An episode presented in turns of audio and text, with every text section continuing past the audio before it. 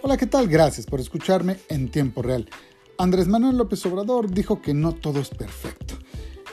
El pensamiento único ni consenso es lo que dijo que no aspira el presidente durante su mensaje al cumplir dos años al frente del gobierno de México.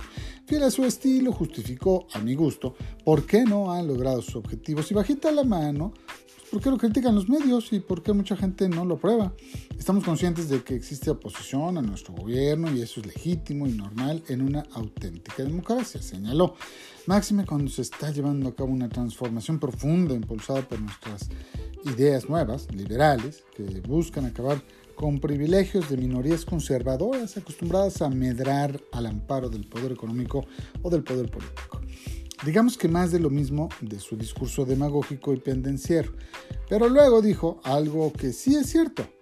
Sin embargo, la mayoría de los mexicanos está respaldando a nuestro gobierno.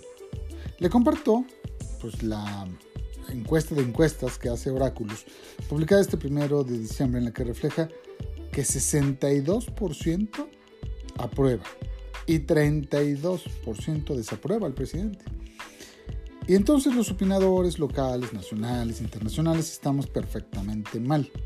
Es nuestra realidad, es la realidad del país. Seis de cada diez aprueban Andrés Manuel López Obrador. Aunque haya crecido el desempleo, se violen acuerdos internacionales de impulso a energías renovables, se haya cancelado un mega aeropuerto y se construya la ampliación de uno peque y mal, y tarde. Se haya actuado mal en la pandemia se haya actuado mal contra el huachicol, se haya, carezcan de medicinas oncológicas para niños, se hayan quitado apoyos a mujeres maltratadas, se inunden zonas pobres en Tabasco y una larga lista de etcétera. En efecto, no todo es perfecto. Muchas gracias.